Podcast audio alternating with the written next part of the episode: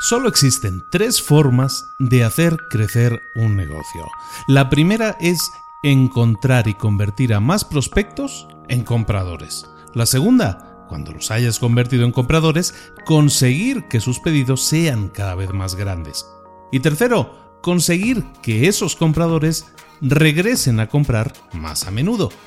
El objetivo de un negocio no es el de encontrar nuevos compradores constantemente, nuevos compradores que nunca más te van a volver a comprar.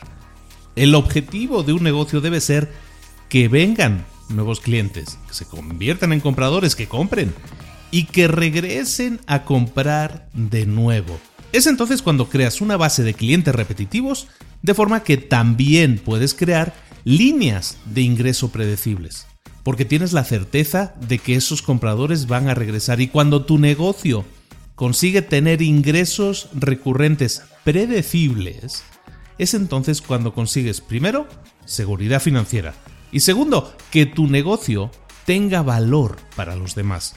No solo estarás creando una fuente de ingresos recurrentes, sino que estarás creando un activo, un activo que algún día podrías vender porque tiene ingresos predecibles.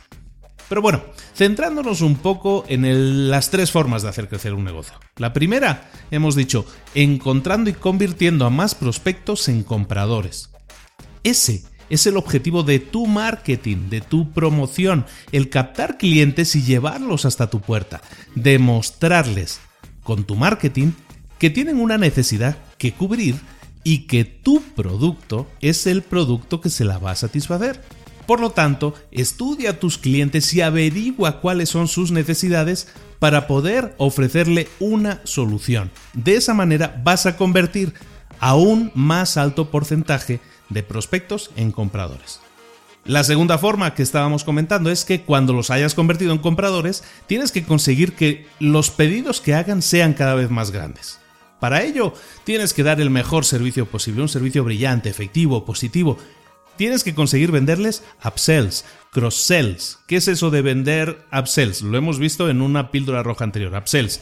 Y cross-selling, que es lo que llamamos venta cruzada. Vamos a ver qué es cada cosa. Con un ejemplo, ¿qué es un upsell? Amazon, cuando tú compras un, micrófono, automáticamente te dice, eh, la mayoría de gente que compró este micrófono también compró pues el protector para que no las pes no suenen, ¿no? O si compras una barbacoa, te ofrece inmediatamente la versión superior que tiene encendido, encendido, automático, se enciende con gas y todo eso. Eso es un upsell, te ofrece mejorar tu compra, ¿no? Hacer una compra más cara de algo muy similar.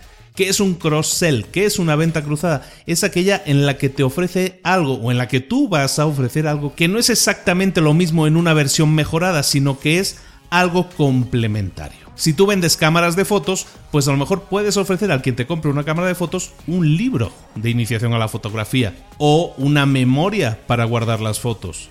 O si tú estás vendiendo una barbacoa, lo que puedes hacer es venderle también, ofrecerle, oye, cómprate una funda para cubrirla y para que no se oxide cuando la tengas en el exterior. Eso es hacer que en cada compra en cada acción de sacar la tarjeta de crédito, en cada acción de sacar dinero en efectivo para pagarte, saquen más dinero o paguen más dinero en esa acción de comprar. Ese es el segundo punto. El tercer punto, conseguir que los compradores regresen a comprar más a menudo.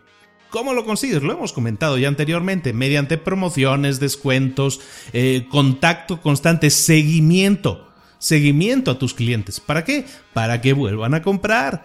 Y si no necesitan tu producto, ofréceles productos de otras personas, de otros proveedores, productos que sean complementarios que a lo mejor tú estás revendiendo directamente con tu marca o a lo mejor simplemente estás vendiendo el producto de otra persona y lo estás promocionando a tus clientes a cambio de una comisión.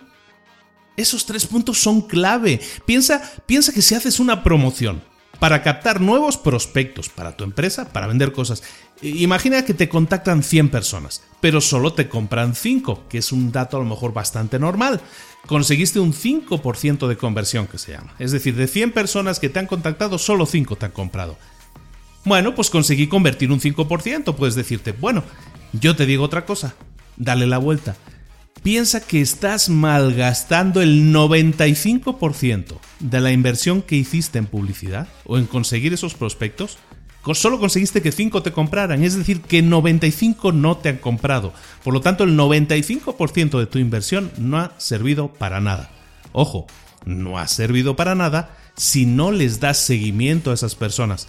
Como te decía, utiliza las técnicas que te he comentado en los puntos 2 y 3 para que puedas ampliar tus ventas y tus ingresos atacando a esa cantidad de gente que se interesó por tu producto pero no llegó a comprarlo en algún momento. Puede ser por muchas razones, puede ser porque en ese momento no tenían el dinero, eh, tenían la intención pero no las ganas, puede ser por muchas cosas. Sigue manteniendo contacto con ellos, sigue ofreciéndoles ese producto y si no les interesa ese producto, ofréceles otro tipo de productos complementarios o en la línea de lo que tú puedes ofrecer. La idea es convertirlos, ya tienes sus datos, ya tienes su información, aprovechala, haz que ese 95% de tu inversión en publicidad que no te reditúa que no te generó eh, réditos, que no te generó ingresos en una primera ronda, lo puede hacer en una segunda o en una tercera o cuarta ronda de contactos que tú has mantenido con ellos. Ese es el mensaje que te quería enviar hoy, las tres formas de hacer crecer un negocio. Espero que las pongas en práctica porque es la forma de que tu negocio crezca exponencialmente y se convierta en un negocio no exitoso, sino súper exitoso. Nos vemos, hasta luego.